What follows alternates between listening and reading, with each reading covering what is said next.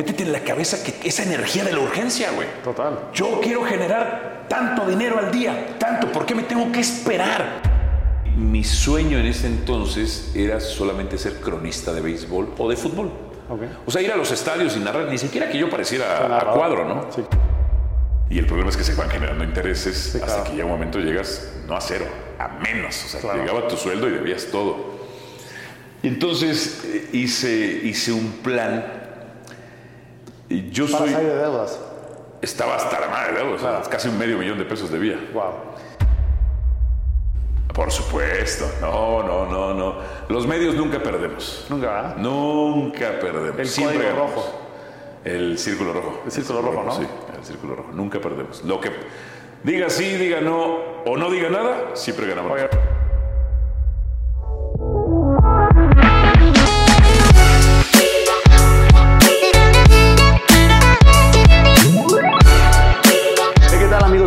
escuela? Bienvenidos a este podcast más. Hoy es un día muy especial porque tenemos un invitado muy especial, una persona que, número uno, hace lo que le gusta. Recuerden que en este podcast nos dedicamos a entrevistar gente que hace lo que le gusta, hace lo que le apasiona y lo mejor que hace su estilo de vida eh, acerca de lo que más le apasiona. Y es uno de los comentaristas más famosos que hay ahorita en ESPN y que trabaja en una de las mejores cadenas. Así que bienvenido Álvaro, gracias por venir hermano. Hermano, ¿cómo andas? Con gusto. Gracias por Con venir. gusto y cariño. Acá estamos. Oye, pues antes de, de iniciarme, antes de llevarnos a los temas en este podcast La Otra Escuela, me gustaría saber un poco de ti, cómo llegaste a este país, porque Ok. veo que mucha gente dice que tú eres de Guatemala, Dominica, tal, pero también me gustaría también saber, eh, yo creo que también eh, todos los comentaristas algún día quisieron ser deportistas, ¿no? Eh, tú pasaste por esa etapa, ¿qué, ¿cuál es tu deporte favorito? Y pues eres un privilegiado porque siempre dedicarte a algo que te apasiona y te gusta, siempre digo que tu ser se expande, ¿no? Sí, en ese último tienes toda la razón. Eh, hago lo que me gusta. Si no hiciera lo que me gusta, tendría que trabajar. Claro. Eh, eso no quiere decir que porque haga lo que me gusta no, no desempeñe una labor profesional o no trabaje o no haya un esfuerzo o no haya un sacrificio o no haya una dedicación. Eh, hay una obsesión. Total. O sea, eh, para mí, lo que cada quien considera éxito, pero para mí lo que yo considero éxito se obtiene a través de la obsesión Total. de obsesionarte de conseguirlo. Respondiendo a tu primera pregunta, mi familia, soy de una familia de, de inmigrantes. Mi papá es de Nicaragua, emigra por una guerra, por la revolución sandinista, eh, que derroca al gobierno de Somoza. Después llega a Guatemala, conoce a mi mamá, nazco yo. Hay otra eh, dictadura militar, la de Fernando Romeo Lucas García. eh, muchas matanzas, muchas acciones en contra de los derechos humanos y llego aquí antes de cumplir un año de edad. Entonces, a los 11 meses, llego a México. O sea, prácticamente eres mexicano. Pues es lo único que soy. O sea, ¿naciste en México o no? No, nací en Guatemala y ya me trajeron acá. O sea, 11 que meses. si hubieras sido futbolista, serían peleado con quién jugar. ¿Con Eh, pues, Guatemala o con México? No tendría ninguna duda, jugaría, jugaría este para México. Jugaría para México. No tengo, aunque mis papás, es que, a ver, al, al ser hijo de un entonces matrimonio eh, bicultural, Claro. no tengo raíces en- en- en- ni en Guatemala ni en, ni en Nicaragua. Sí, claro. Mis, mis raíces son en México. Total, claro. Oye, desde pequeño te gustaban los deportes. ¿Cuál- te- ¿Tuviste un sueño de ser deportista o futbolista, beisbolista? ¿Qué deporte Eh, favorito? no, mi sueño siempre fue ser comentarista deportivo. ¿Ah, sí? O sea, soy de los pocos eh, comentaristas siempre, o o sea, periodistas. dijiste, no voy a ser buen deportista o, o Sí, siempre fue... te no, yo era bueno, yo era bueno. Sí. Ya después de los veintitantos años, pues ya, Ya, después claro. de las crudas te vuelves malo, ¿no? Pero sabías que no iba a ser profesional, sabías que iba a ser... No, a mí me interesaba hacer esto. Esto. A mí me interesaba hacer esto. Me gustaba mucho, el, bueno, me gusta mucho el béisbol, me gusta mucho el fútbol, me gusta mucho el básquetbol, eh, el boxeo, pero digamos mis deportes favoritos pues sí son béisbol y, y fútbol, básicamente. Veo que béisbol más arriba de, de fútbol, pero no vende tanto. Eh, el, el tema es que el béisbol me lo heredó mi padre, que en Nicaragua les gusta mucho, les gusta mucho el béisbol. Y sí fue una, fue una, es, es una pasión, pero a nivel te, ya te diría que aficionado. Yo casi Claro. no hago béisbol para, para ESPN. Claro. Eh, hice mucho béisbol durante mucho- muchos años para el periódico La Afición, para una cadena de radio que se llamaba Polioventos Deportivos, para, para ESPN hice, he hecho algunas cosas de béisbol, pero profesionalmente empe- empecé mi carrera en fútbol y me he desempeñado la mayor parte de mi carrera en el fútbol. Claro. Oye, ¿a qué edad dices, sabes qué? ¿Cuál es la carrera? Alguien que se quiere dedicar a, los medios, su sueño de trabajar en ESPN, que le encantan. ¿Cuál es el camino? ¿Cuál fue tu camino de decir? Sí. Porque una cosa es ser comentarista, trabajar en una radio, o trabajar en la, en la empresa más prestigiosa de deportes que es ESPN, que es gringa a nivel mundial, ¿no? ¿Cómo fue que llegas?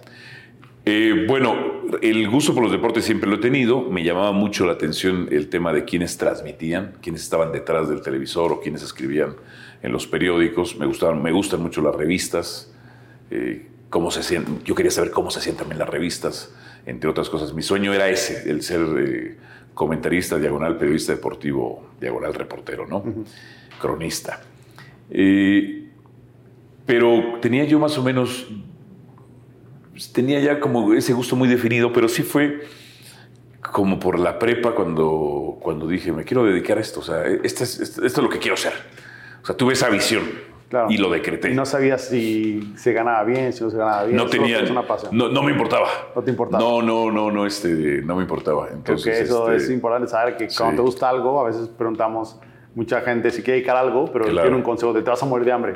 Eh, pero, claro no me apasiona, ah, pero te vas a morir de hambre. Pero si te apasiona, te puede ser muy bueno, ¿no? Y al final. Pues, te, puedes morir de hambre si solo haces una cosa. Total, claro. O sea, si estudias letras inglesas, pues tendrá un campo laboral eh, distinto al de una ingeniería y a su vez este tendrá un campo laboral distinto al de relaciones internacionales. Entonces, cada carrera tiene un campo, un espectro laboral distinto, algunos más amplios, otros menores pero si solo haces una cosa o piensas que porque estudias eso, de eso vas a vivir, eh, te equivocas. Te equivocas, claro. Totalmente. O sea, eh, tú tienes que hacer muchas cosas en la vida. Muchas. Muchas cosas. O sea, ¿por qué tenemos que limitarnos a estudiar una sola licenciatura? Si es que deseas estudiar. ¿O por qué tenemos que limitarnos a, a, tener solamente una empresa? Claro. ¿O por qué tenemos que limitarnos a tener solamente un empleo?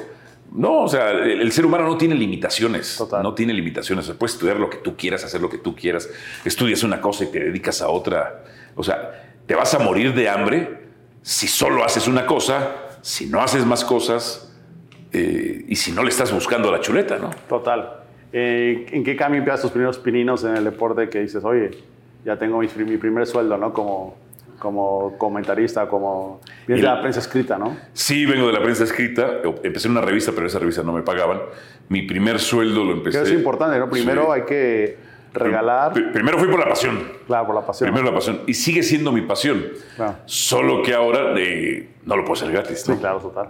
Porque también el, el dinero, bajo el punto de vista de las compañías, representa el respeto o la jerarquía en la que estás. Total. Entonces no puedo, yo no puedo permitirme estar en, ciertas jerarquías y sí puedo obligarme a estar en otro tipo de jerarquías, otro tipo de clasificaciones. Y muchas veces para las corporaciones el dinero marca ese tipo de cosas. Total, logros. Los logros, te pago por lo que haces, por lo que eres. Entonces, y no, yo no puedo permitir en ese sentido ganar menos de lo que el mercado pueda pagar por mí. Claro. O sea, yo, yo sé cuánto valgo, yo sé cuánto quiero, cuánto valgo y cuánto valgo y cuánto hay en el mercado. Claro, total.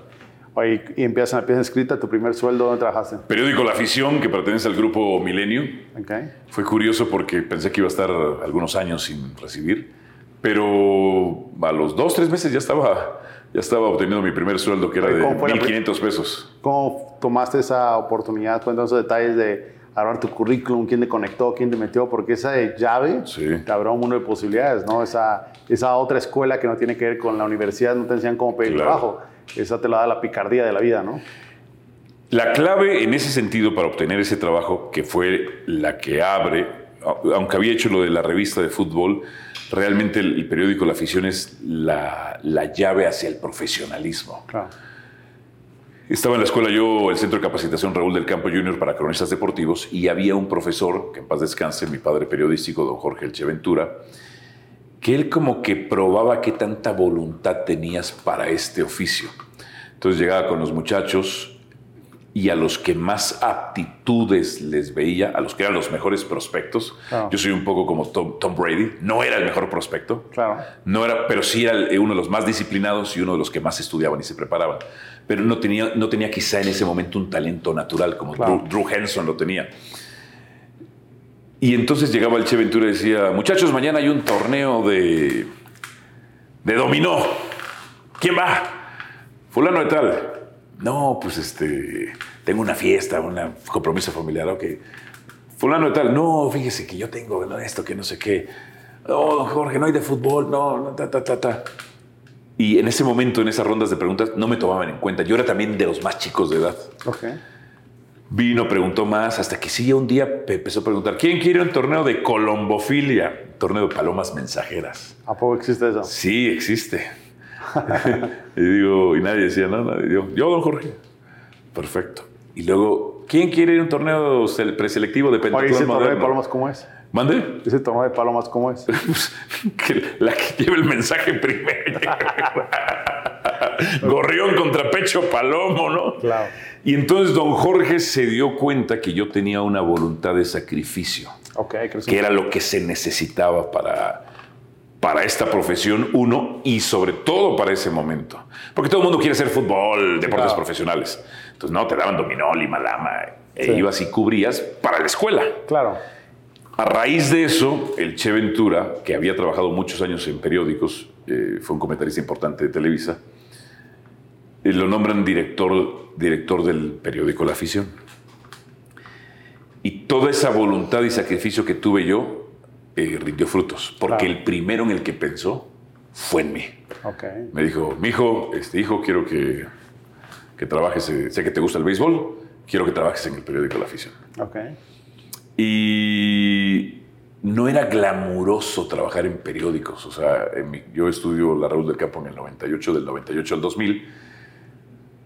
Todo el mundo quiere trabajar en televisión o en radio, pero prensa escrita no la pelas. Sí, no. Y yo dije, sí, yo sí, porque me, va a follar y me va a dar estructura. Los, los, periódicos en ese entonces daban mucha estructura mental. Claro. Y así fue como lo, lo consigo. Ok, y ahí tu brinco a la televisión. Mi brinco a la televisión se da, yo ya trabajaba en el periódico, era la voz de, un estadio de béisbol de los Tigres, eh, y trabajaba para la radio. Y entonces, dos de mis compañeros de la Raúl del Campo, primero, me dicen que hay un casting. Oye, va a haber un casting. Perfecto. Al mismo tiempo, un compañero de la radio me dice, va a haber casting, pero eran para empresas distintas, ambas haciendo castings para ESPN. Una Argos Televisión que se iba a encargar de los programas de estudio y la otra era la empresa de, de, este, de Sports, Sports Rizo, que era el que, la que hacía el casting para, para los reporteros. Tú ya sabías que era ESPN, ya lo veías. Ya sabía que era ESPN. Lo que no me quedaba muy claro en ese momento era por el tema que eran dos empresas. Ya después entendía que eran, eran maquilas de, de ESPN, por así decirlo. Ok. Y antes de ESPN, ¿tu aspiración de estar en la televisión era o fue, pues voy a checar? ¿O como todos que querían ser su sueño estar en la mesa de protagonistas? O, no, fíjate que en ese entonces, que te estoy hablando de finales de los años 90, no había tantas mesas de debate, solo existían los protagonistas. Y mi sueño en ese entonces era solamente ser cronista de béisbol o de fútbol. O sea, ir a los estadios y narrar, ni siquiera que yo pareciera a cuadro, ¿no? Sí, claro. Pero las circunstancias de la vida es que, entre otras cosas, que ESPN, nuestra compañía, a diferencia de otras, tiene más programas de noticieros o de programas de debates que transmite de, de, partidos. Es un canal de deportes. Es un canal de deportes eh, cuya fortaleza, entre otras cosas, o cuya distintivo, entre otras cosas, son los programas. Claro. Entonces, no, en ese momento yo quería ser solo cronista, cronista de, de béisbol, eh, de, este, de fútbol o de básquetbol, porque me encanta también el, el básquetbol. Le he perdido la pista hace mucho, pero este, me encantaba el básquetbol. Oye, habilidades de la vida que tuviste y también habilidades intelectuales, eh, creo que, ¿cuáles son las que definen? Por ejemplo, ¿llegaste hablando inglés? Sí, no, no como lo hablo ahora. Claro. O sea, lo hablaba muy mal, ahora solo lo hablo mal. Claro. claro. O sea, ¿qué habilidades intelectuales qué habilidades de la vida eh, de tu el, el, idioma, sí, eh, es muy importante. Porque todo toda la información está también... Se da mucho en inglés. En el periódico La Afición yo tenía que traducir cables. Cables que llegaban solamente en inglés. Entonces sí, evidentemente el idioma es uno. otras habilidades de la vida que, fui adquiriendo. Eh, el saber escribir el periódico me dio Ortografía. una ortografía, redacción. La gente casi no lo sabe, pero yo escribo muy bien. Pocas personas escriben como yo. Simplemente que es un proceso muy desgastante y me, Claro. me- me ca- me cansa hacerlo, ¿no? Eh, cada vez trato de hacerlo más sencillo y más práctico. ¿Qué otras habilidades? Eh, eh, soy muy estudioso. Soy muy, muy, muy estudioso. eh, muy metódico. Muy precavido. Muy planeador. ¿Qué otras? Pues te- tengo, tengo un don natural de, de hablar Claro, al la público. voz. Tengo el don ¿La de voz Cristo. natural o- La voz es natural. Tengo el don de Cristo de, de- pararme y predicar Claro, cualquier exacto. lado. Eh, ¿Qué más? Estudié la maestría en negocios y administración del fútbol en la Johan Cruyff, entonces eso, eso me dio habilidades administrativas. Claro, fue antes. Este, me puse a estudiar muchos cursos de dirección técnica, de scouting, Claro. este, de béisbol, de fútbol, Claro. más. O sea, creo que mi mayor habilidad es el, el ser curioso y tratar de aprender lo más que pueda. Saber que tienes el gen de aprendizaje siempre, ¿no? Sí, sí, sí, el gen. eh, Y ahora es más fácil porque, aunque TikTok es mucho de desmadre, Claro. Hay TikToks edu- educativos muy buenos. Sí, claro. De historia, de matemáticas, de Y en finanzas. 30 dame un minuto. Sí, de lingüística. No, no, no. yo- y ahí estás, ta, ta, ta. Ah, Claro. órale, fíjate. Exacto. Y es importante, ¿no? Que el Internet te pueda ayudar también, ¿no? A, a agilizar hoy en día los Claro. datos, ¿no? Y, y prepararte. Cuando te dicen, si estás en ESPN, ¿cuántos años tenías?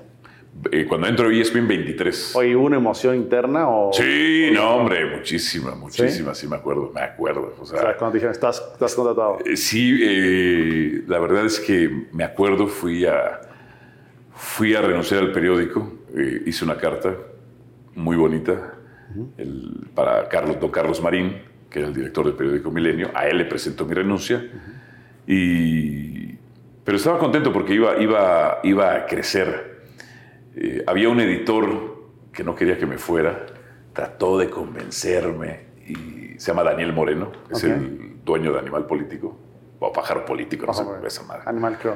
Creo, ah, sí, entonces me decía, eh, pero vas, a- vas a ir a eh, vas a ir a hacer cabeza de eh, cola de león. Sí, claro. Me dijo, vas a ir a hacer cola de, león. Claro. Yo creo que porque él iba a la chivas, a las- Sí, claro. él, él iba a las chivas, tenía esa mentalidad. Y dije, no, Claro. yo no soy. Me decía, ¿no prefieres ser cabeza de ratón? Estábamos, eh, me acuerdo, en el, en el segundo piso de, de donde estaba la redacción de Milenio, abajo Claro. estaba la de la afición. Y no le dije nada, le dije, no. Pero yo, yo adentro dije, yo no voy a ser cabeza de ratón, Claro. ni cola Claro, león. Yo voy a ser el puto león. Claro. Literal, ¿no? Oye, Mi, y... mi jefa cuando era niño siempre me decía, tú eres el mejor, tú eres el mejor, tú eres el mejor. Y ese refuerzo positivo es- eh, beneficia Bueno, bastante. Esa es otra escuela, ¿no? Los padres creo Claro. que lo, lo mejor que te pueden dar, lejos de Claro. los materiales, educación, las posibilidades, ese ADN de inversionista de, de ¿quieres astronauta? Yo te compro el casco, ¿no? O quieres no limitar en tus sueños, ¿no? Y motivarte, o sea, por ejemplo, eh, creo que me acuerdo de niño, me parecía un poco exagerado y cansado, pero mis padres siempre tuvieron muchos refuerzos positivos para Claro. mí. Eres el más chingón. No hay nadie más chingón que Claro. tú. 10, puro 10. Creo que eso importa mucho para la gente Mucho. que son padres que nos escuchan. Porque hacen un inception. Claro, Hacen un inception. para Entonces, crear un, un alter ego positivo para momentos difíciles, ¿no? te, lo, te, lo, te lo vas creyendo, lo vas asimilando, lo vas...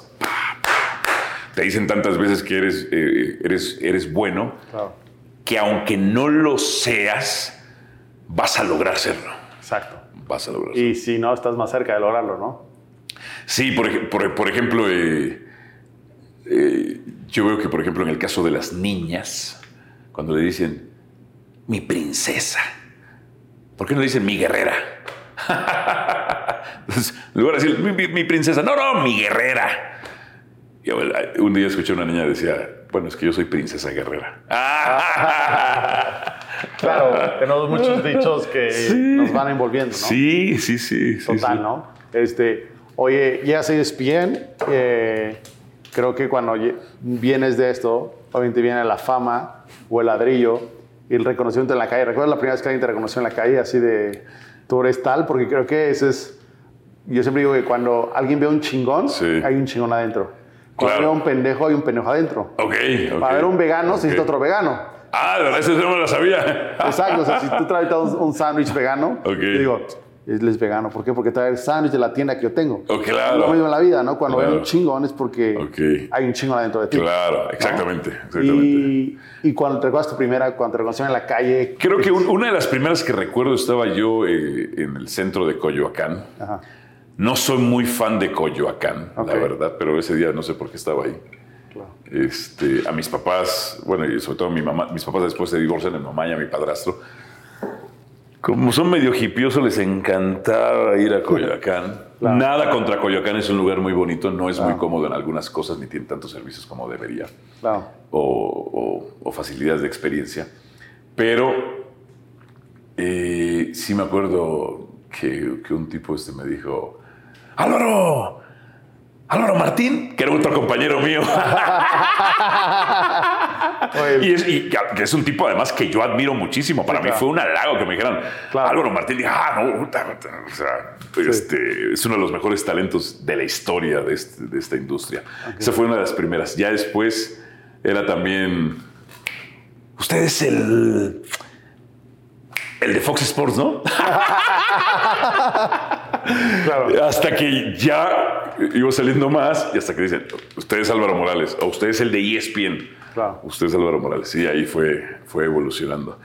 Eh, sí, sí me acuerdo. Las primeras veces, siempre es bonito, evidentemente, ¿no? Entrabas a un restaurante y, y- y te, y te reconocían, era bonito.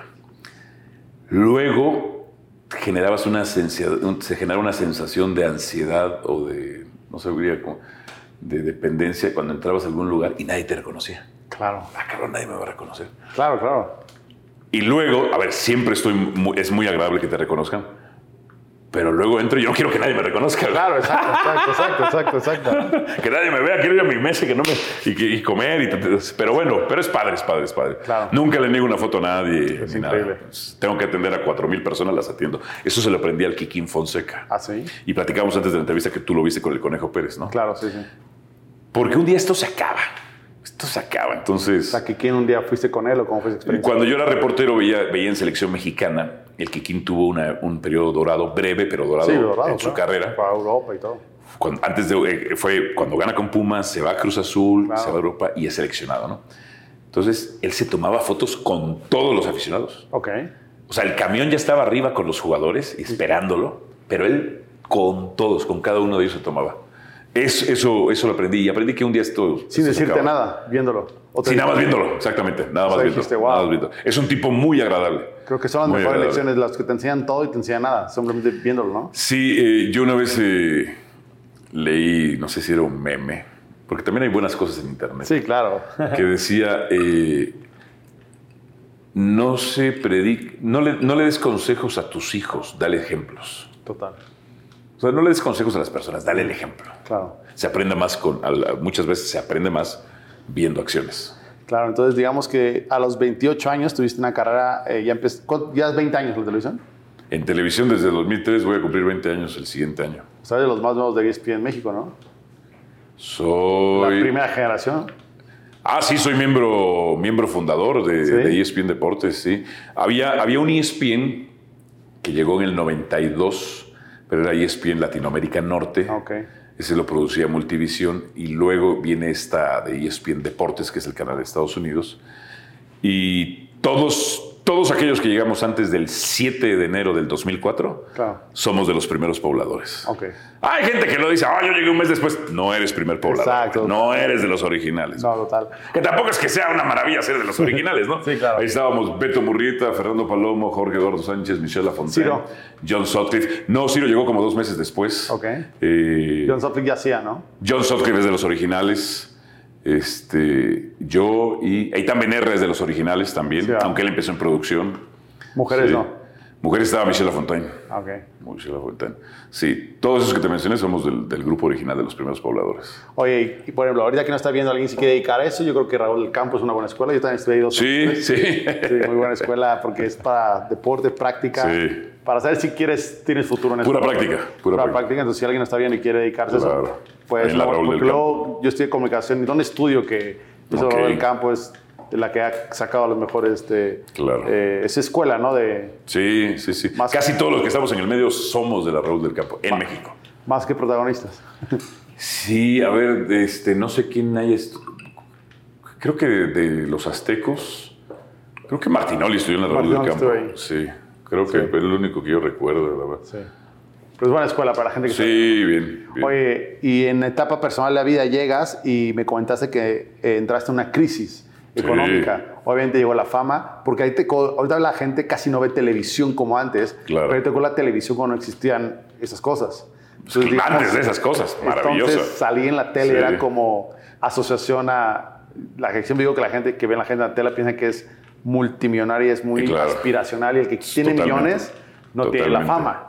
Yo creo que la fama y la atención son cosas diferentes, pero en ese entonces no había redes sociales, entonces Mm. estar en el tele era mucho más el fama, el impacto. Llega un momento en que tuviste a los 28 años una, una crisis económica, ¿no?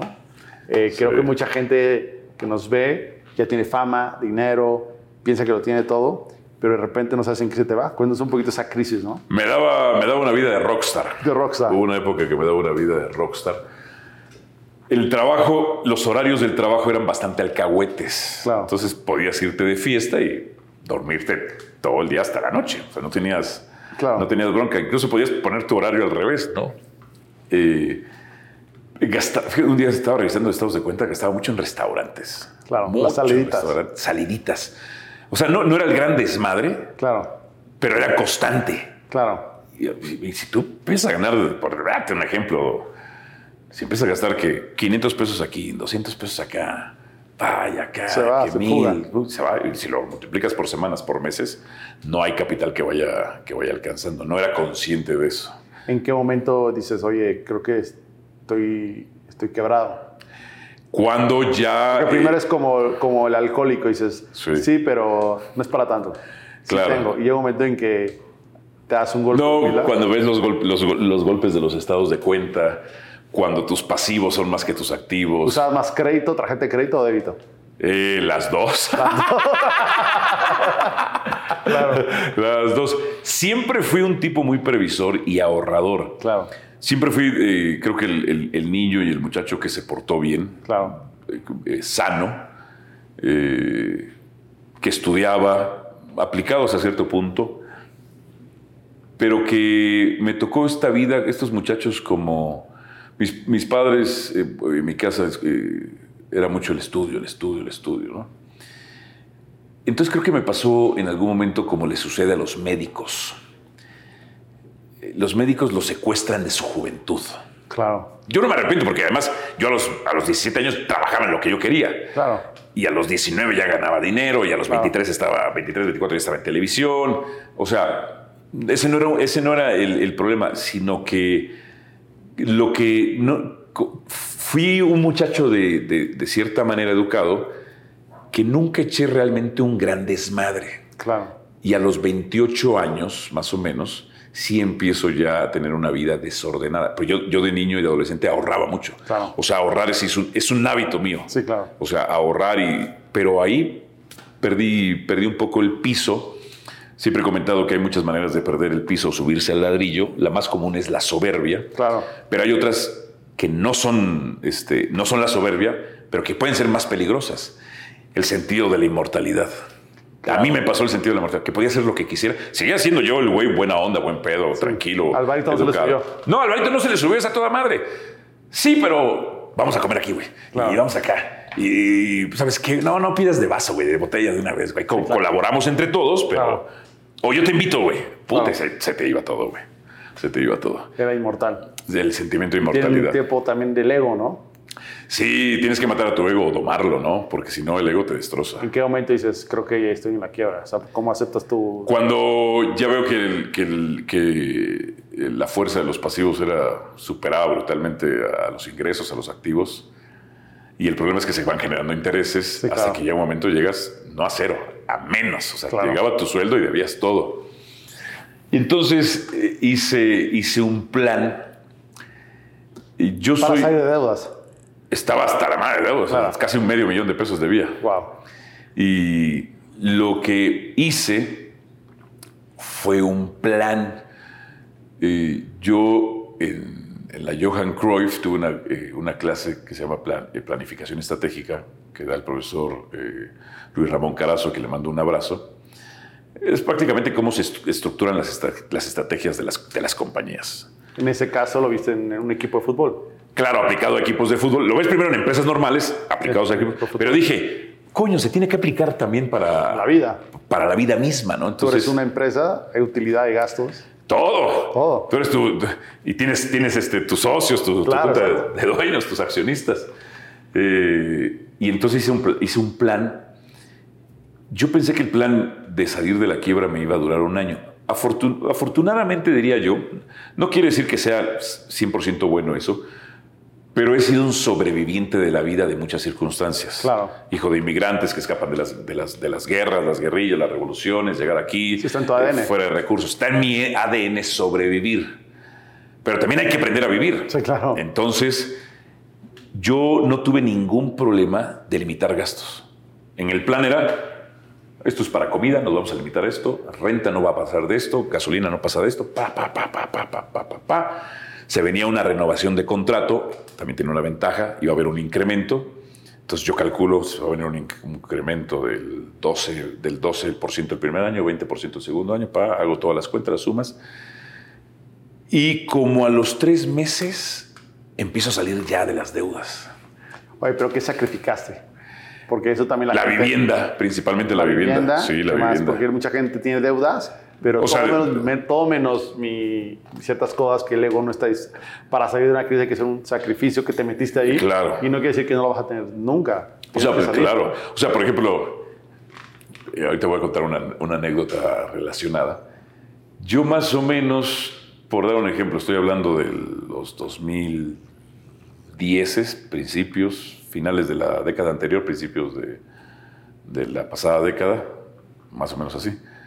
Eh, estás acostumbrado quizá a vivir, tener una vivienda, ya sea hipoteca o renta, estoy poniendo un ejemplo, entre 20 y 30 mil pesos. Claro, entonces vivías arriba. Lo bajé, lo bajé a 6.800. Wow. A 6.800. Oye, saliste de tu casa y dijiste, me cambio de casa me voy, me, este, me voy a vivir, de, vivir de una casa, me voy a vivir a un departamento, pagaba 10 mil pesos, eh, y luego dije, no, tengo que bajar todavía más. Más, o sea. Más, tengo que hacer un, apretar más el cinturón. Porque esos 4 mil pareciera antes como, y así la gente, ¿no? De una, un coche de 7 mil a 9 mil la mensualidad es lo mismo, pero cuando estás en situaciones no es lo mismo, ¿estás de acuerdo? Totalmente, o sea, Escuchaba yo cuando el, ¿cómo se llama? El gobernador de, Nuevo León decía, no, un sueldito de 50 mil pesos. 50 mil pesos decía. Sí, claro. Eh, y todo es, depende del contexto. Contexto, claro. Claro, o sea, si, para, para la gran mayoría de la población de este país, 50 mil pesos puede ser mucho dinero. Claro. Pero quizá para para personas de clase media, media alta, que tienen que pagar colegiaturas, seguros, casa, vivienda, hipoteca, papá, no son nada, güey. No son nada, claro. No son nada. Y, más cuando pruebas la miel. Y el dinero se va depreciando. Claro. Y aprendí una cosa, sacrifiqué, sacrifiqué eso, pero también no podía, eh, mucha gente comete un error. Ese, eso, eso no lo hice yo.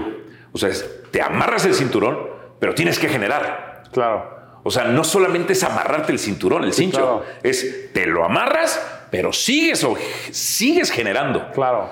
Sigues generando.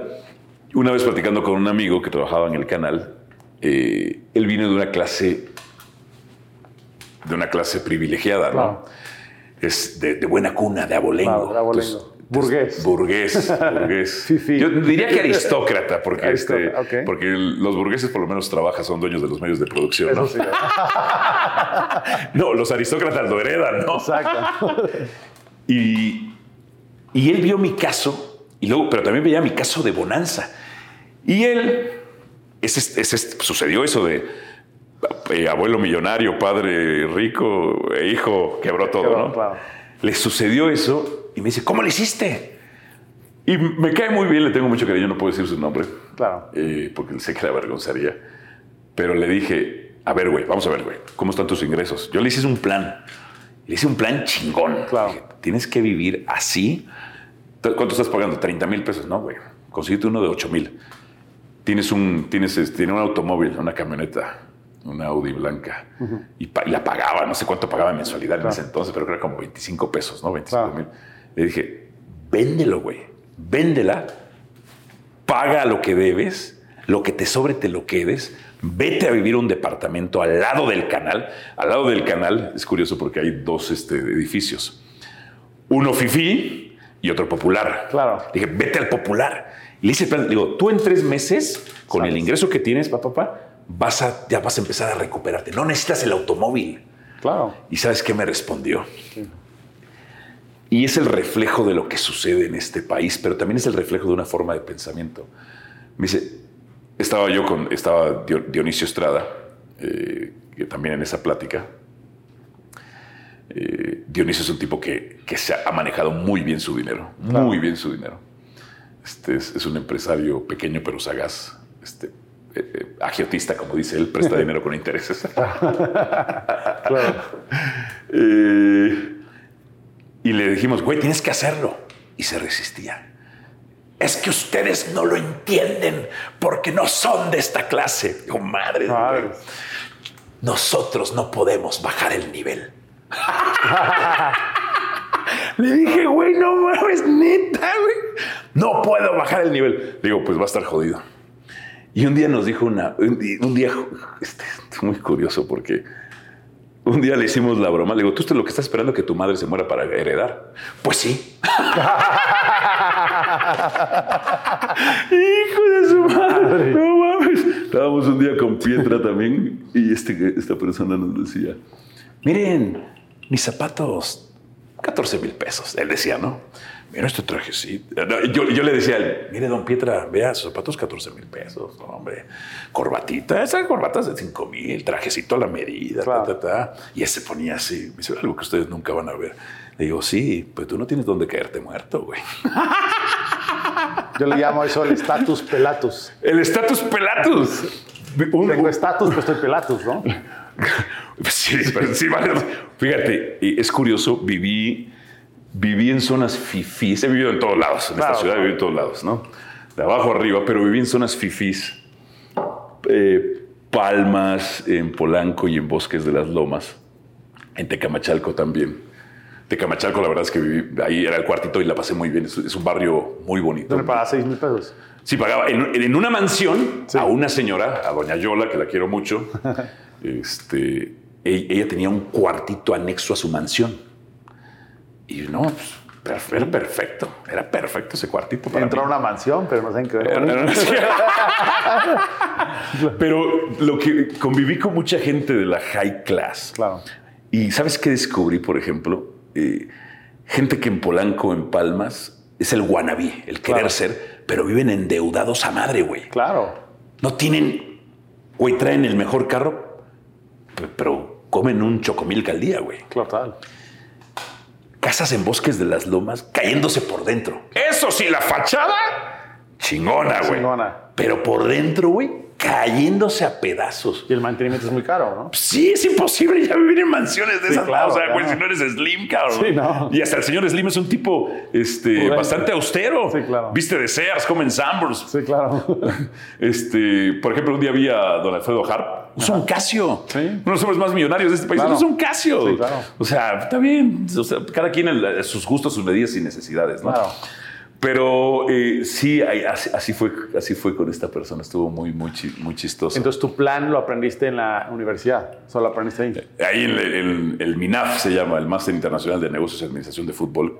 Entonces, Ahí bajaste tus gastos, te dio un- una humildad Claro. y saliste. Salí muy rápido. Entonces yo pensé que me iba a tardar un año y a los tres meses estaba hecho. ¿Qué le dirías a la gente que es endeudada y tal vez en su caso que está en estatus pelatus, que prefiere tener el coche tal y que el ego no te deja o el que dirán? Yo siempre digo que es un, un año, dos años. Mira, vas, vas a decir que es el cliché de Kiyosaki, ¿no? De padre Claro, sí, pobre, sí. padre rico, ¿no? Eh, no puedes tener más pasivos que activos. Fácil. O sea, no puedes tener cos- más cosas que te generen, que sea un hoyo de dinero. Hay cosas que evidentemente necesitas, ¿no? Claro, exacto. O sea, ni modo. Pues que tienes que tener más activos. Ah, ¿cómo? Pero bueno, digamos, en un paso más básico es, no se gaste, no compre lo que no tiene para pagar. Punto. Punto. No se gaste más de lo que ingresa. Claro. Dos, las tarjetas de crédito páguelas en su totalidad, en la medida de lo posible. Claro. Utilice los puntos de las tarjetas. Estoy, casi- estoy yendo a, a términos este, Claro, claro. muy básicos, ¿no? Claro. Muy básicos. Pero eh, eh, eh, sí, ya después podríamos decir, no adquiere usted la deuda, ponga una empresa que la, que la, que la Exacto, empresa exacto. ponga la deuda, ¿no? Más técnico, pero yo creo que es Sí. un tema de la mente, ¿no? Yo lo decía Sí. que siempre cuando alguien me, te hace una recomendación del punto A al punto B es muy sencillo, pero lo que pasa en la mente es diferente. Que tú decías algo, el ego. Y el ego, en el ego está la vanidad. A la gente le da vergüenza. Digo, ¿Qué van a decir? Que yo vivo acá, que yo viajo en pecero. Este, te vale madres lo que piensa la gente, güey. Sí, estás, estás en un plan. Un gran, un- una de las grandes ventajas competitivas que tengo yo es que no me importa la opinión de nadie. Claro, De nadie. La única opinión que importa es la mía. Claro. Yo llegué a mi casting de ESPN en camión. claro. En camión. O sea, sí, Cuando y- tuviste tu plan de acción. eh, cuando tuve mi plan de acción, el único pasivo que conservaba tenía, tenía una. Mi, eh, me gustan mucho los jeeps, los carros altos o los pickups. Sí, te llegaron uno muy bonito. Sí, gracias, hermano. Tenía una jeep. Era el único pasivo que tenía, Claro. que no podía perder, porque sabía que cualquier cosa podía vivir ahí. Claro. Sí, era el único que tenía, güey, el único pasivo. Eh, ¿Lo estabas pagando o ya era tuyo? Sí, pagaba 16 mil mensuales. O sea, pagas más de coche que de... Este, claro, pero. Pero que si lo vemos en tu plan de acción de sobrevivir, la casa lo usabas para dormir. pues, prácticamente. Afuera, ¿no? Prácticamente. Entonces, eh, realmente no me importaba, no- nunca me. Pero entiendo que a las personas le importa la opinión Claro. del otro, el qué dirán. Claro. El qué dirán. E- Y entonces, entonces. No te, no te debe de avergonzar que te tengas que ajustar el, el cinturón. Claro. Avergüénzate si tienes un potencial para generar más ingresos y no lo haces. Correcto. Ahí, ahí avergüénzate. Claro. O sea, güey, tienes dos piernas, dos brazos y estás de huevón. Sí, claro. Avergüénzate de ti mismo.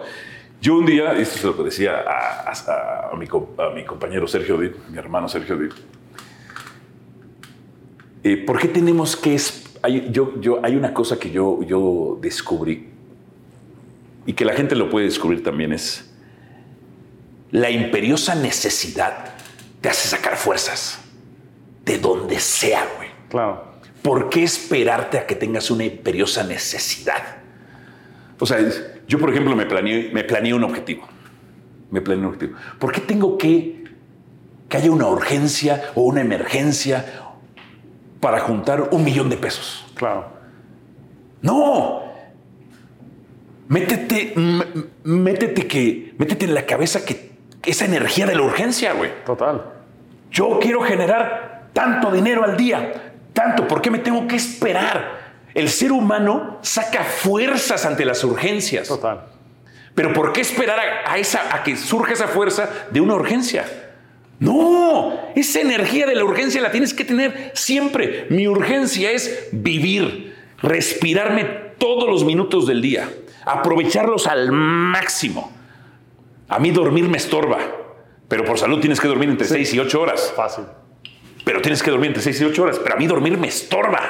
Claro. O sea, me encanta dormir, no digo que no, la sensación del sueño me encanta, pero me quita tiempo. Entonces, yo le decía a Sergio Dip, "Vo- voy a venir con la urgencia, el hambre y la desesperación de obtener mi máximo potencial siempre. Siempre, cabrón. Claro. Yo, veo, Floyd- yo admiro mucho a Floyd Mayweather Jr., a Muhammad Ali, Claro. a Mike Tyson. Tienen esa energía. Oh, es que necesito 50 mil pesos. Odio las personas que me piden dinero prestado. Ok, ¿por qué?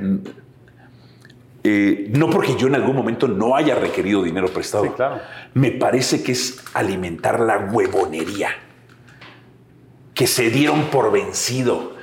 Eh, claro, hay contextos, hay casos, no quiere decir. Específicos. Sí, pero, pero hay gente que está acostumbrada a pedir lana, Claro. A vivir de prestado. Claro. Odio a esas personas. No tolero que me pidan, o sea, Una cosa es que, por ejemplo, estemos todos sacados de la producción y yo los voy a invitar a comer. Claro. Pero es mi decisión invitarlos a Sí, comer claro. y pagar lo que tengamos Claro. que gastar. Va. Con medida para no que me pase lo de que me pasaba antes, ¿no?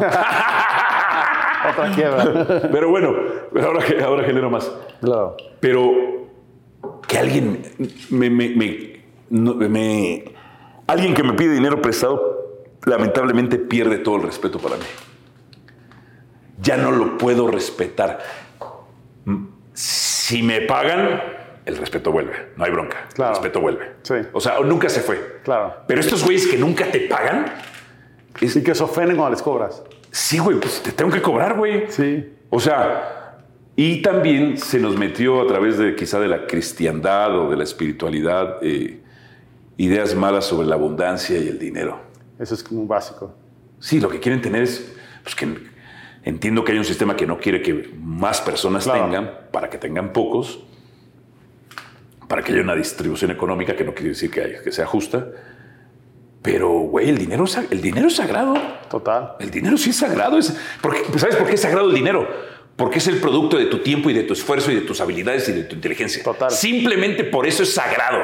El dinero sí es sagrado, güey. No, el dinero. eh, El, dinero no compra la felicidad. Perfecto. La pobreza no compra nada. Total. La pobreza no compra nada, güey. No. O sea, oh, es que el dinero no compra la salud. Sí. Ok, perfecto. Pero me compra las medicinas, Claro. o me compra la medicina preventiva, O los hospital. tratamientos, o los buenos hospitales. O sea, sí, o sea, Pero la pobreza también no compra nada. la pobreza no compra nada. Y no Estoy... son frases para justificar mi no jugando a no, he- potencial. no estoy en contra, o mejor dicho, no estoy discriminando. No. No, no odio. eh, lo que odio es la mentalidad de pobre. Sí, ¿verdad? Eso es lo que odio, güey. Eso es lo que odio. Porque sí entiendo que hay también todo un sistema opresor que no permite la movilidad social. Eso lo entiendo perfectamente también. Existe. O, o la intención. Yo siempre digo a las personas que hay gente que me habla y dice, oye, Germán, me prestas 500 pesos para, no tengo pañales para mi hijo. Digo, yo no tuviera pañales, si tú me hablaras, oye, Germán, te lavo tu coche una semana, me prestas dos mil pesos, güey. Es más, yo te dijera, va, porque estoy en una actitud diferente. Una Claro. actitud que doy para recibir. Claro, Lo que pasa a las personas es, dame y aparte te cuento una historia para que te dé lástima.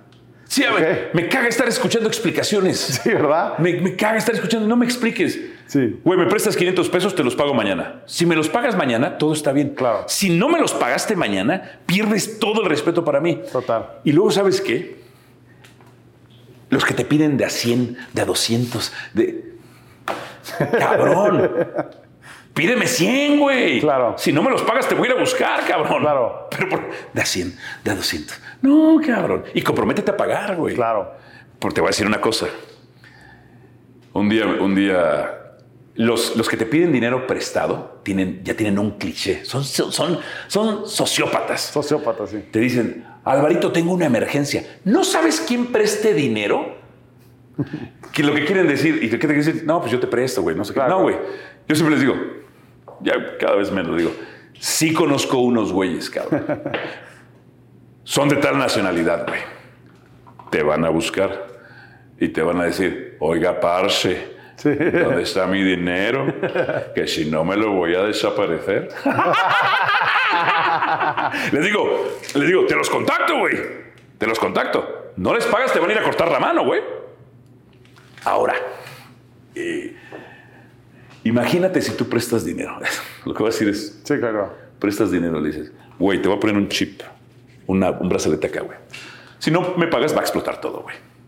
¿Tú crees que esa persona va a conseguir el dinero? Si sabe que se va a morir. Sí, claro. Va a hacer lo imposible para conseguir el dinero. Claro. ¿Por qué esperar hasta el sentido de la urgencia y la necesidad? Ese sentido de urgencia y necesidad lo tienes que tener siempre. No todos van a poder. No. No todos van a poder también vencer a un sistema clasista y racista. No, tampoco lo van a poder vencer a un sistema socioeconómico muy fuerte y establecido. Pero quienes puedan, aquí están. Total.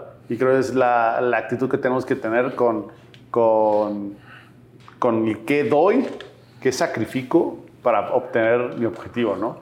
Pero esta parte de dar lástima en México es como la razón para decirlo, ¿no? Mira, si alguien se me acercara con el ejemplo que diste, oye, no tengo, de dinero para los pañales de mi hijo, rompe una camisa, güey, y que tu hijo cague en ella, güey. Y la lavas. Ingéniatelas, güey. No me vengas a pedir a mí. Creatividad. Qué cabrón, o sea. No es falta de dinero, es falta de creatividad. Claro, güey.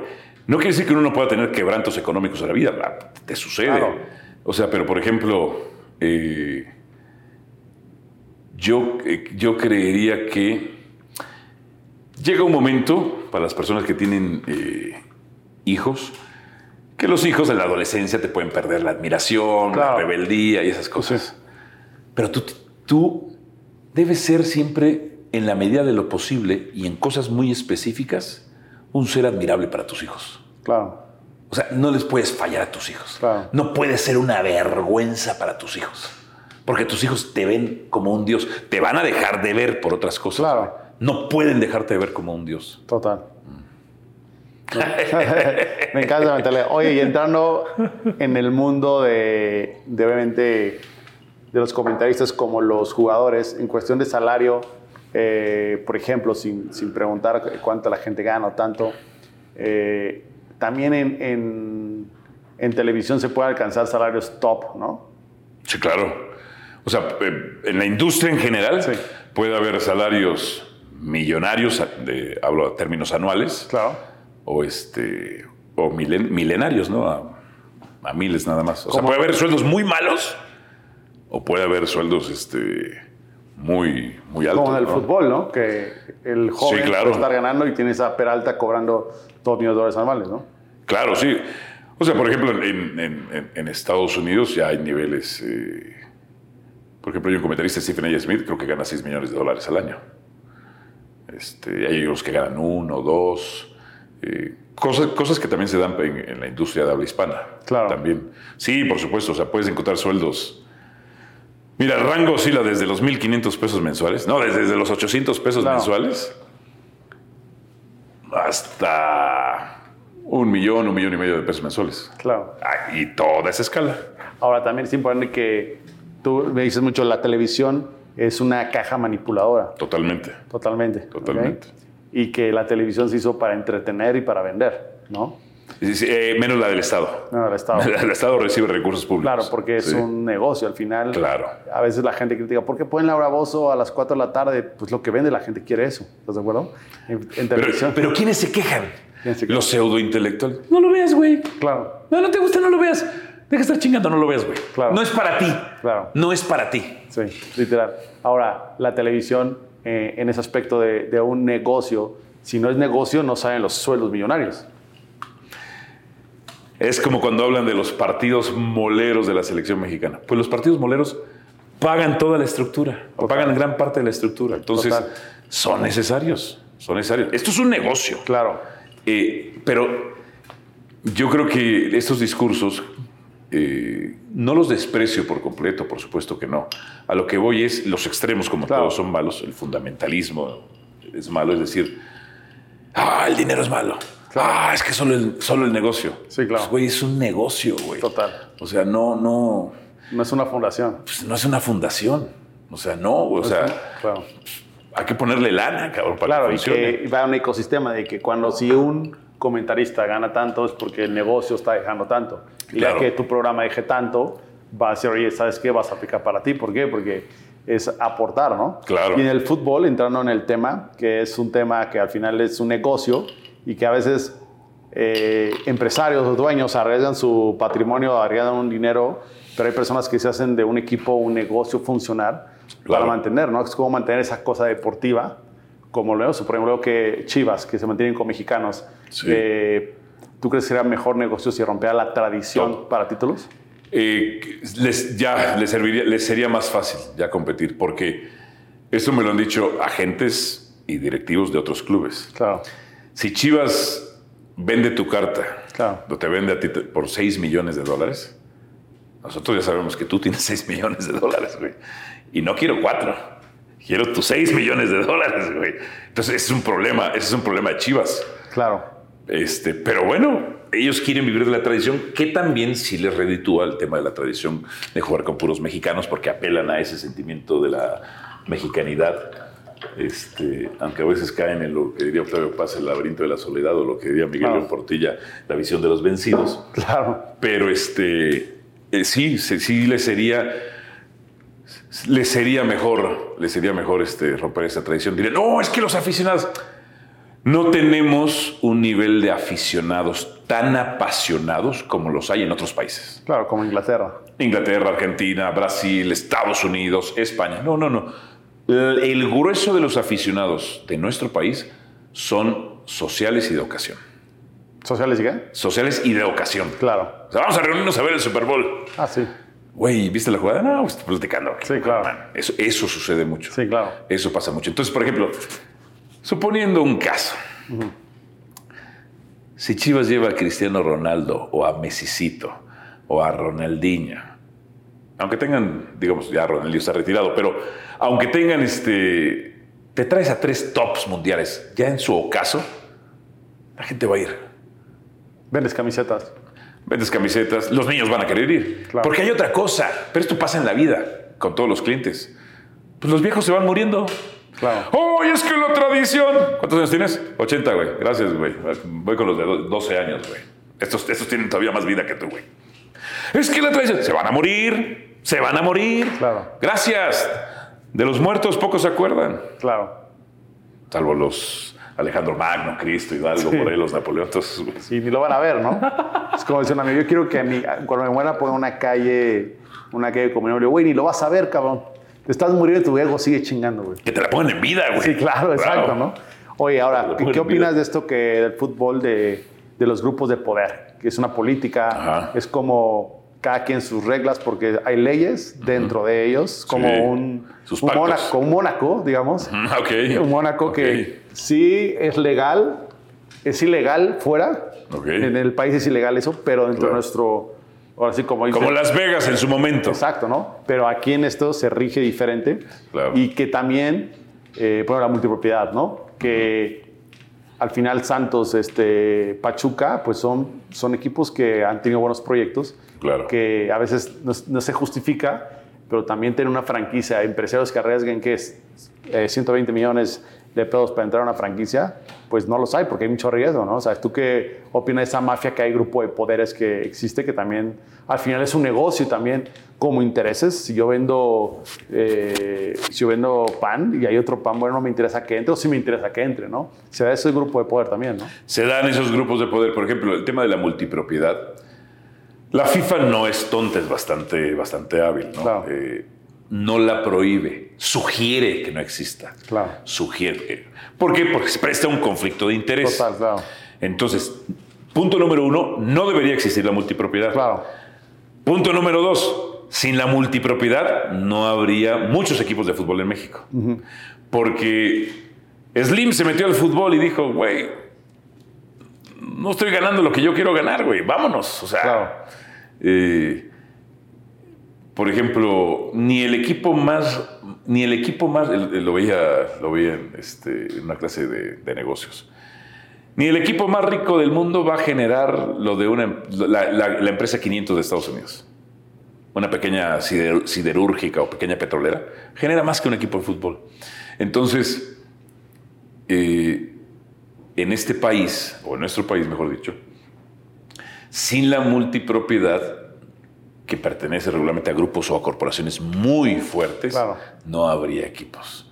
O sea, un empresario, creo que en su momento se metió el señor Achar, Sí, que claro. tenía a Celaya, el dueño de- Sí, sí. del dueño de Pinturas Comex, ¿no? Hipermillonario. Y creo que ya se salió, dijo, güey, ¿para qué? Los del canal también, este, los agrarios, ¿no? En Querétaro salieron, ¿no? Ah, los de, los de imagen. O sea, Los de imagen. se requiere mucho dinero para tener este, un, Un equipo. equipo. de fútbol. Sí. Mucho dinero. Es que solo piensan en el negocio. Póngase su lana. Que dentro de ese, esas relaciones o ese grupo haya cosas que son criticables, por supuesto que hay Claro, cosas que total, son criticables. Por supuesto que, son, que hay cosas muy, muy criticables. Pero es demasiado dinero. Entonces, sin esos grupos de multipropiedad, esos grupos de poder, no habría fútbol tampoco. O sea, eh, y también, también dicen otra cosa, es que el ascenso y el descenso. Ok. El problema es que tú como empresa, ¿por qué vas a invertir en un equipo que asciende, que sabes que no tiene el nivel de primera división y que va a descender al siguiente año? Se, va, se diluye tu marca. Claro. Por eso, o crean un ascenso de, más, de mayor movilidad social, tres equipos descienden directo, un cuarto una promoción, descienden tres directos, para que haya movilidad social. Claro. Entonces sea más atractivo a las empresas. Claro. O, como es ahora, hacen una liga cerrada, como son las ligas estadounidenses. No hay ascenso y no hay descenso. No lo existe en la NFL, no existe en la NBA, no, no. nada más. O sea, es la liga cerrada es, es otro tipo de modelo de negocios que también funciona bien este, en su momento. De hecho, en este tema del ascenso y el descenso, al final los equipos grandes siempre se quedan. En Europa prácticamente es así. Ah, que hay excepciones, o en Sudamérica con River Plate. Con River. Bueno, sí hay excepciones. Claro. Y regresó al siguiente año. Sí, claro. O sea, no es, no es tan, es complejo el tema. Claro. Es complejo porque es un tema de, diner- de dinero. Oye, y este tipo de venganzas que hay, ¿es real, no es real? Por ejemplo, eso que pasó con Veracruz. ¿Cómo, qué, qué opinas de eso? Ah, sí, claro. Son temas políticos del fútbol bravos. Claro que hay venganzas, rencillas políticas, movimientos de las piezas del tablero. Por supuesto, por supuesto. Curi, Curi se convirtió en su momento en una amenaza para otros grupos. Y los grupos, hoy los grupos de, po- de poder ah, están los preponderantes de siempre, que es eh, los grupos de Televisa y de TV Azteca. Ha surgido grupo, ha estado siempre también Grupo Pachuca. ¿Y qué ahora está? Grupo Orlegui. Por ejemplo, ¿qué incomoda? ¿Quién manda? O que alguien tome más poder. Eso incomoda. ¿Y Curi quería tomar poder? o?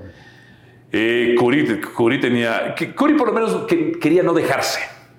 No, no, él lo que yo interpreto es que no quería ser un dejado ni ser un sometido. Y ante lo que él consideraba injusto, por más que nos pueda caer bien Mal. o mal, o que tenga acciones buenas o malas, o manejos buenos o malos, que también tiene sus equivocaciones, Claro. no quiso ser un sometido.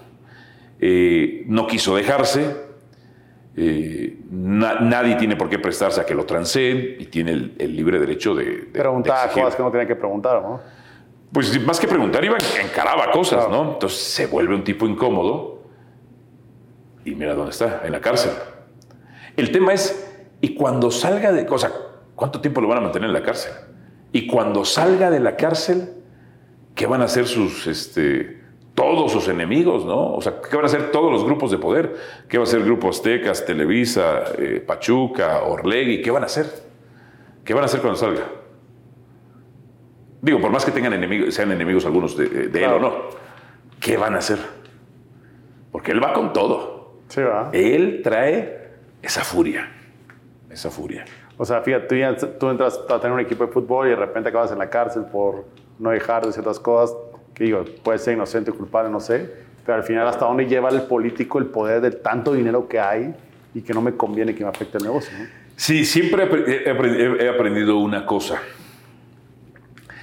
Es importante tener enemigos. Claro. Porque quiere decir, alguien que tiene enemigos es una persona que brilla, Claro. que genera envidias, Claro. que es incómoda, que está consiguiendo objetivos. Es importante tener enemigos, pero también es muy importante no hacer tantos. Claro. Muchos de los personajes de nuestro fútbol en posición de poder muchas veces han generado demasiados enemigos. Que genera tus enemigos, pero si tienes tantos enemigos, Claro. te van a caer. Claro. Tarde o temprano te van a caer. Si el señor Curi acumuló muchos enemigos, hoy está en la cárcel. Si en su momento Televisa tenía muchos enemigos, hasta hasta que en algún momento le derribó y le venció. Después se asociaron. Si Orlegui hoy está haciendo muchos enemigos a Alejandro Irarragori, él tiene que medir que no le cueste. Pero eso en cualquier área de la vida. ¿Pero tú crees que Curi va a salir? Sí, no lo pueden tener ahí 40 años, ¿no? Sí, sí. O sea, ¿basado en qué? Sí, sí, va a salir. Va a salir. Y agárrense cuando salga, porque va a venir con todo. ¿O acaban asociados igual? También eso se da. O el perdón, el perdón. eh, ya. Oye, ya me chingaste, ya te chingué. ¿Cómo lo arreglamos esto? Sí, ya, güey, ya vente, güey. ¿Qué quieres? Vente, pues, te vamos a devolver al Veracruz. Ya, cabrón. Este, este hocico ya. Una buena plaza, ¿no, Veracruz? Yo creo que tiene, o sea, tiene una Bueno, gran afición. tiene... Pues tiene energía. Claro. Lo cierto es que necesita que sea un, tener un equipo competitivo, porque sí, claro. es una afición que creo que castiga. Sí, claro. Si el equipo no va bien, castiga. Claro. Y ese es un problema. Sí, pero, pero es, por supuesto que es una plaza que tendría que tener, o es un estado que tendría que tener un equipo. Sí, claro. O más. Perfecto. De primera división. Ok, entonces cuando salga Curry, que se agarren. Que se agarren, porque va a salir con toda la furia. Y va a hablar. A ver qué trae. A ver qué trae. Va a estar interesante, ¿no? Porque me cuentan que él dijo que él se aguantaba allá adentro.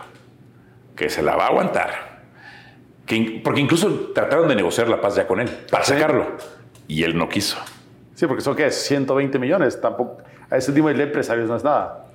Sí, pues sí. Una casa, la suena- vende y listo. para, para- para la gente común sonaría, sonaría obsceno, pero claro, para esos niveles no es nada.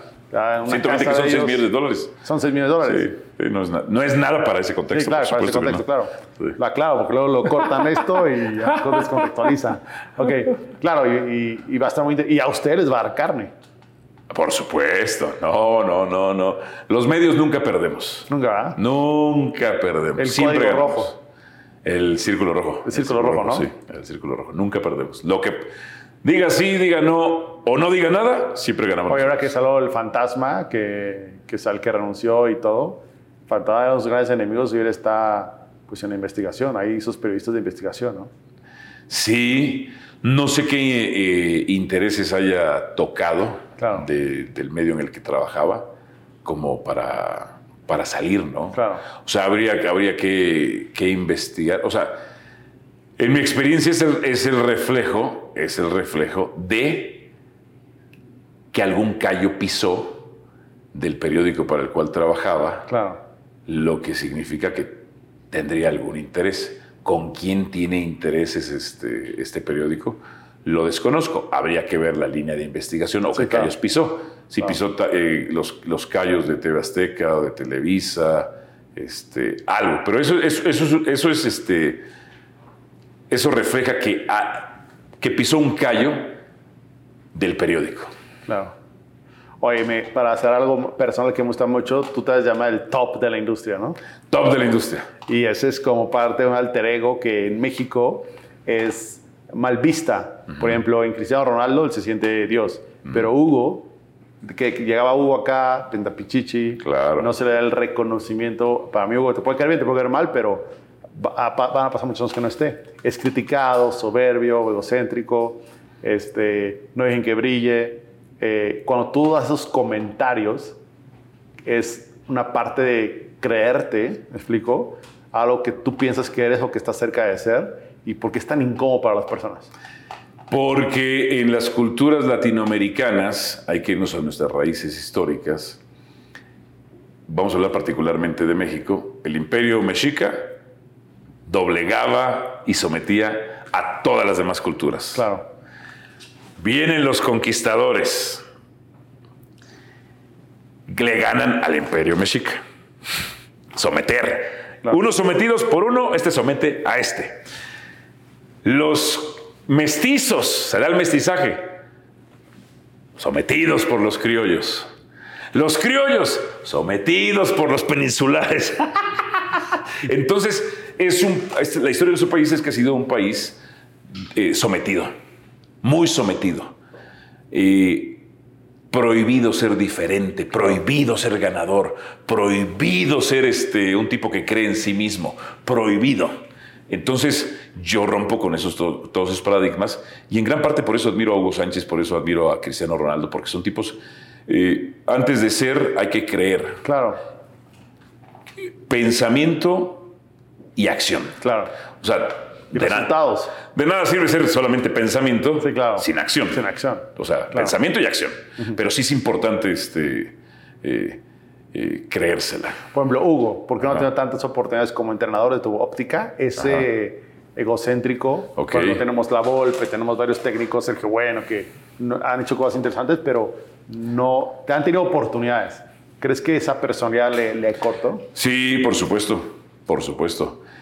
Eh, incluso eh, lo he platicado con algu- algunos amigos sociólogos y antropólogos. El fútbol es un deporte en nuestro país hecho y organizado en- desde sus cimientos, prácticamente hasta ahora, hecho por criollos. Por crees, claro. Y los jugadores pues eran la raza, el pueblo.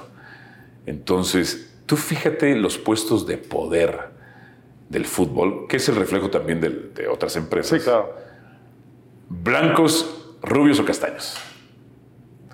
Directores técnicos, no todos, pero por Hu- Hugo es un ejemplo perfecto de la mexicanidad. Claro, Mestizo, claro, pelo negro. No es, ni, no es ni indígena ni es español, es mestizo. claro. No hay, no hay, fíjate, yo escucho mucho en el fútbol, una, una- lo escucho en la, en la vida en general, Claro. pero no, este, se ve que es buena persona, buen tipo, con buena educación. ¿Por qué, güey? ¿Porque es blanco y rubio?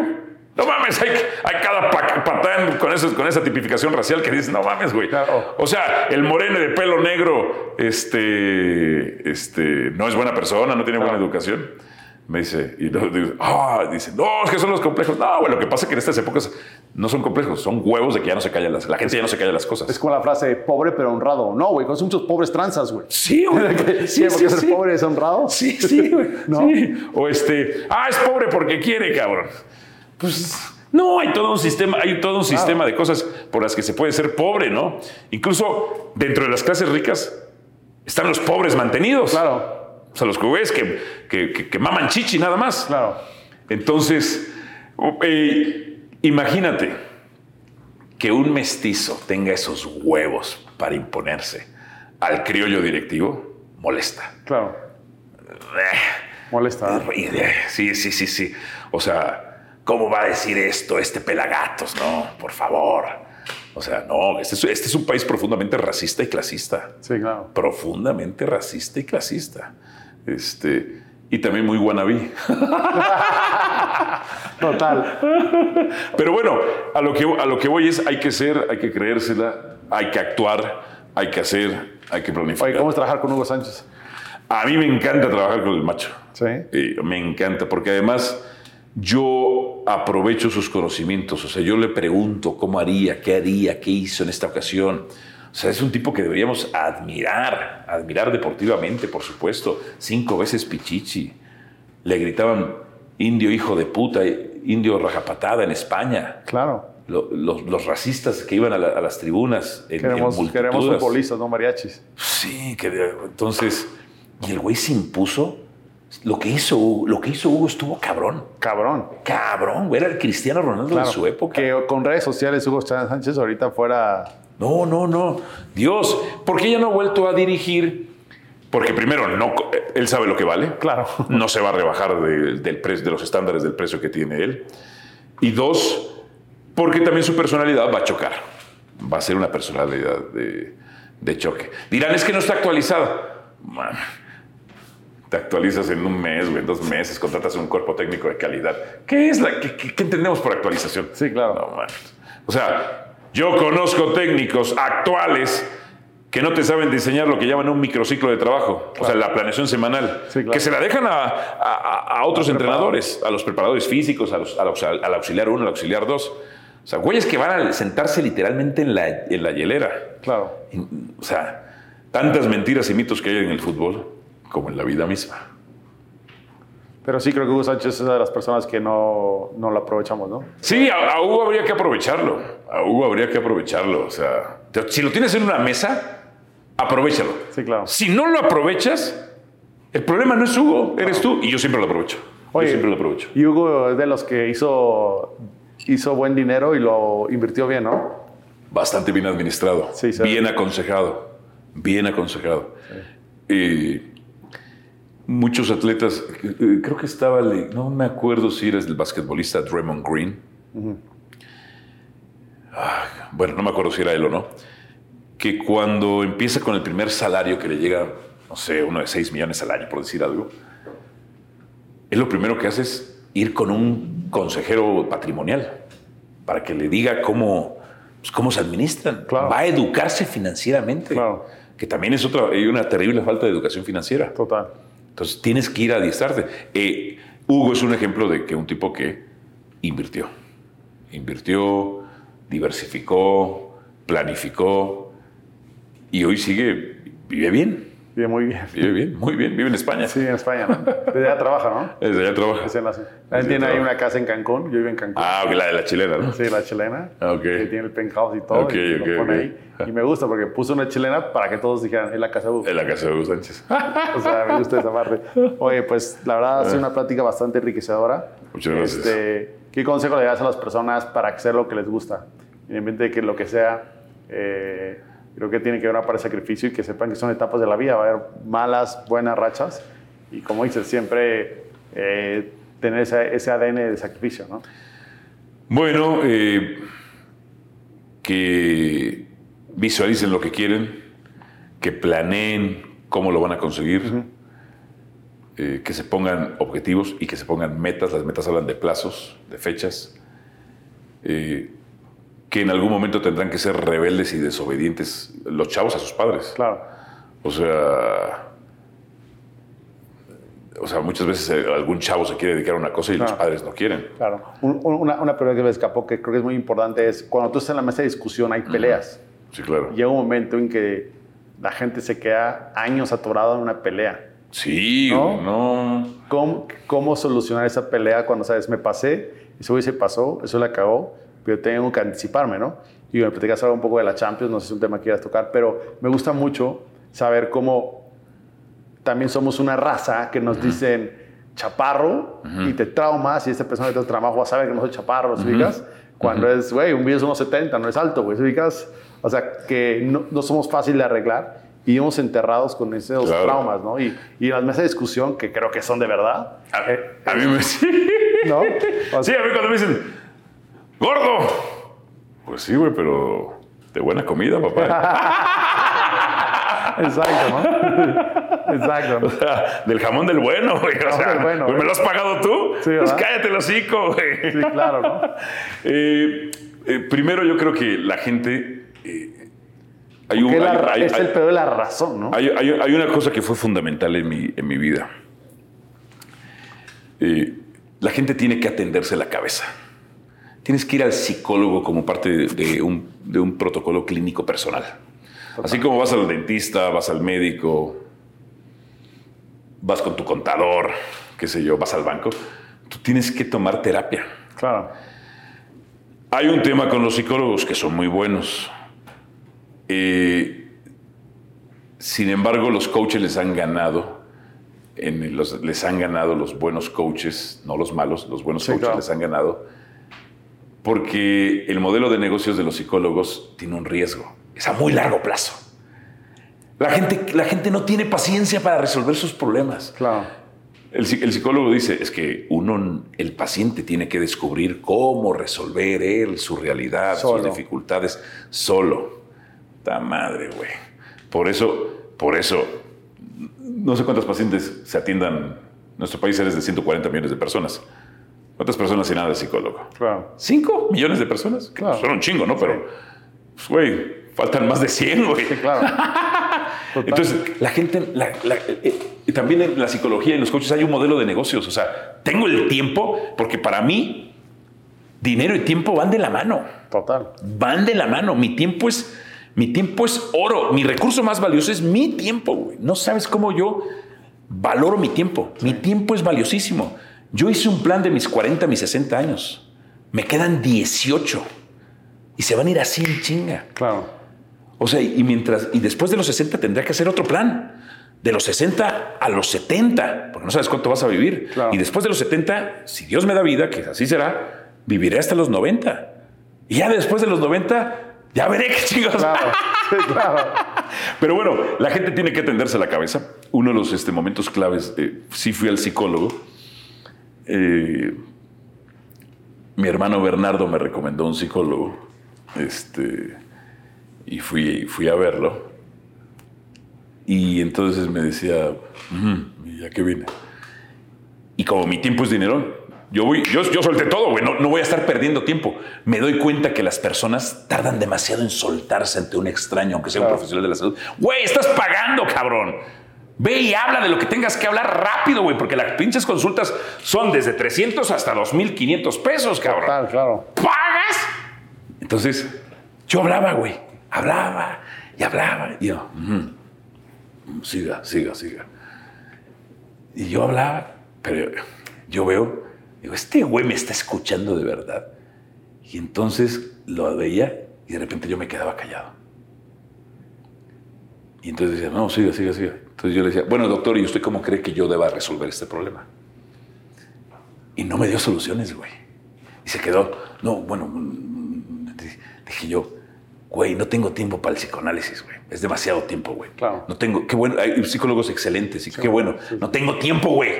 No tengo tiempo. Claro. Y entonces, eh, buscando encontré, hay buenos coaches, hay malos coaches, necesitaba soluciones, necesitaba trabajar como un coach, pero un coach que tienen esta, esta formación eh, que ellos mismos tuvieron que construir desde niveles ejecutivos, pero también basados en lo que se hace en el rendimiento atlético. Necesitaba ver, güey, tienes tres opciones, pa, pa, pa, pa, pa, pa. ¿Qué elegimos? ¿Qué podemos trabajar de manera conjunta? Como un equipo, como un entrenador. O sea, con mi entrenador y yo soy su jugador. Entonces, a ver, güey, tenemos que hacer esto, pa, pa, pa. Ok, vamos a hacer esto, pum, pum. ¿Qué necesitamos? ¿Cómo lo vamos a hacer? ¿Qué plazos vamos a poner? Pa, pa, pa, pa. Dándote pistas más asequibles, güey, más asequibles. Y entendiendo que vamos a trabajar tres meses, güey.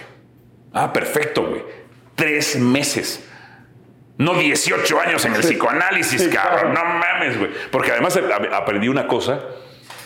Fui como cinco sesiones al psicólogo. Claro. Y uno habla y habla. Porque yo sí hablo, güey. Sí, claro. Lo has visto ahorita, güey.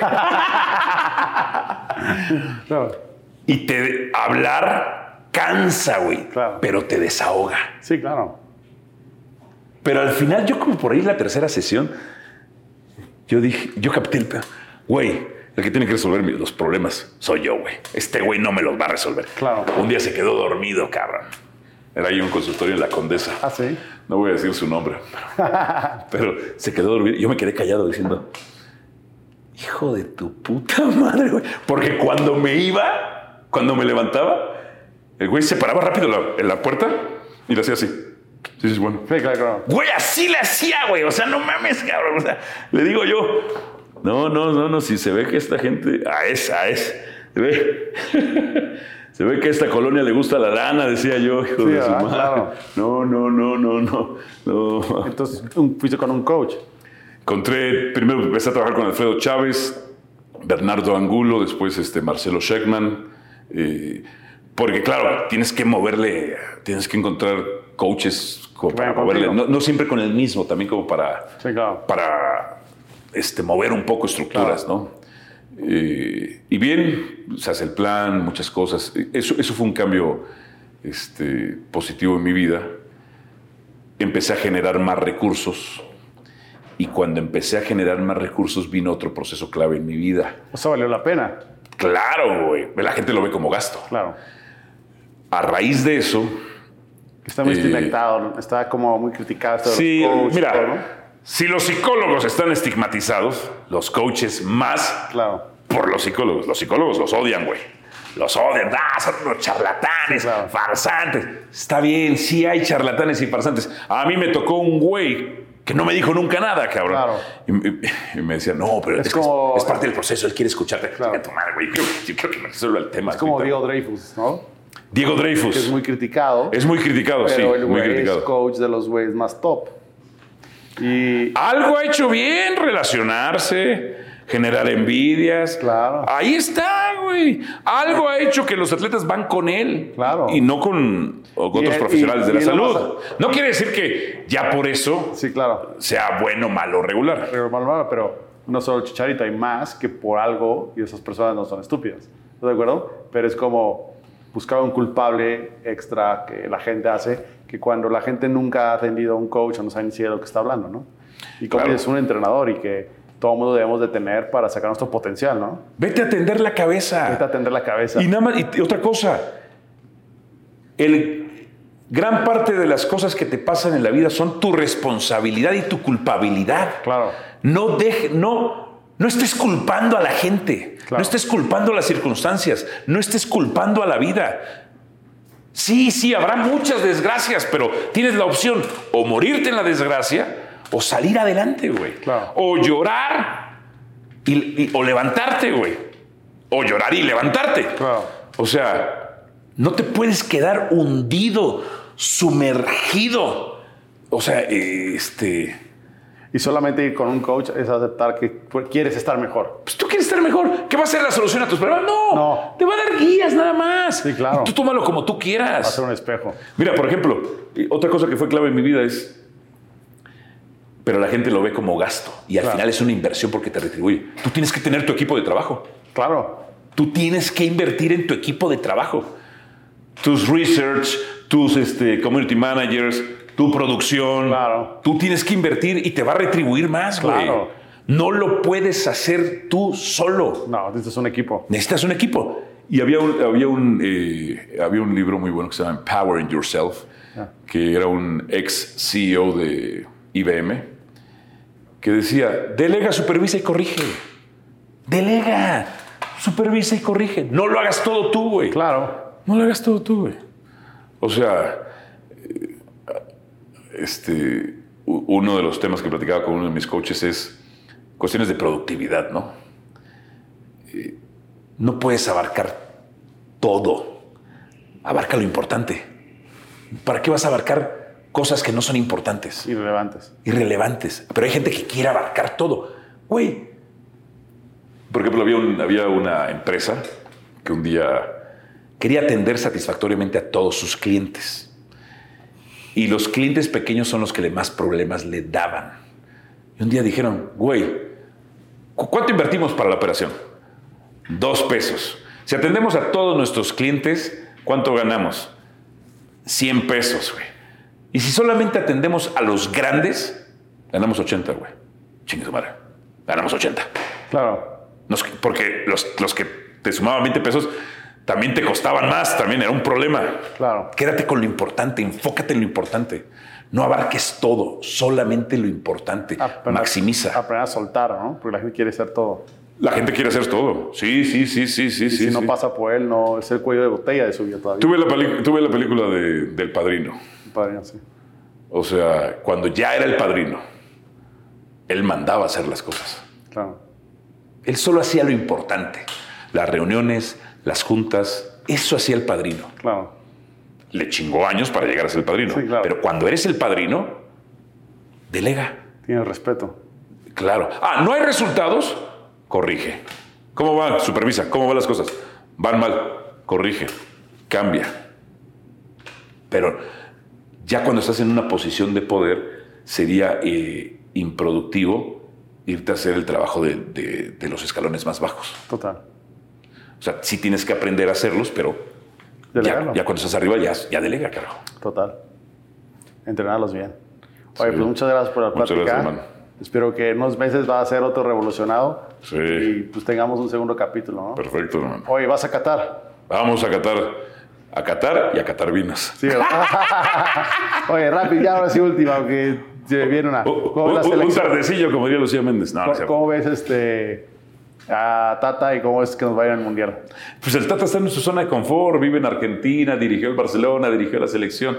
¿Qué le motiva a dirigir a México? Sabe que no va a ser campeón del mundo, sabe que no va a llegar a semifinales, sabe que no va a llegar a cuartos de final. O sea, que, que- que el, que el objetivo sería para cumplir como los demás el, el cuarto partido, no el quinto, el cuarto partido. Entonces, él, él ya se casó. No tiene hambre. No, yo no lo veo con hambre. Uno, sí le duelen las críticas, porque ya me enteré que le duelen las críticas, que sí se enoja. Eh, y hace una cosa que es debatible. Eh, en tus grupos de trabajo una pregunta es, ¿necesitas a la gente eficiente o a la más leal? Porque no siempre la más leal es la más eficiente, pero hay personas que prefieren la lealtad tienen miedo de que gente eficiente los vaya a traicionar Claro. o les vaya a causar un problema. Él prefiere gente leal que no necesariamente genera tanta eficiencia. Claro. Sí, él ya está casado con los mismos jugadores. ¿Ya crees que llama el Chicharo? Creo que no, porque sí le, sí le- sí le causaría una... Le causa una bronca en el grupo que le ha sido leal. O sea, ¿crees que es el grupo el que está diciendo no lo llames? Sí, totalmente. Hay grupos de poder. O sea, el grupo de Ochoa y Guardado, estaba el grupo de Chicharito El Ayun. Claro, en su momento estuvo el grupo de Márquez Claro. con Osvaldo, estuvo el grupo de Cuauhtémoc. Claro, siempre ha habido grupos en todos los seres humanos, en todos este, eh, los grupos de seres humanos hay sus cotos, sus banditas, sus pandillas. sí. Eso es natural. Perfecto, perfecto. Pues vamos a ver cómo nos va en Qatar. Yo también voy a ir a Qatar aficionado. Ahí te voy a- a ver si nos vemos ahí. Órale. Tú, a ti te pagan por ir y yo tengo que ir a pagar para que vaya, ¿no? Pero no, pero no pagas. Lo gozas, hermano. Lo goza, Lo pues. gozas. Pues muchísimas gracias. Creo que fue una, una este, conversación muy agradable. Y la verdad, pues, a- lejos de la carrera que tienes, pues la mentalidad que tienes, Gracias, hermano. creo que deberás dar muchos consejos también de, de, de mentalidad, porque es otra etapa de tu vida que la verdad hay mucho que aprender, ¿no? Así que, pues gracias y pues te veo en el top y en la cima. ¿Cuál es tu sueño máximo en ESPN a llegar?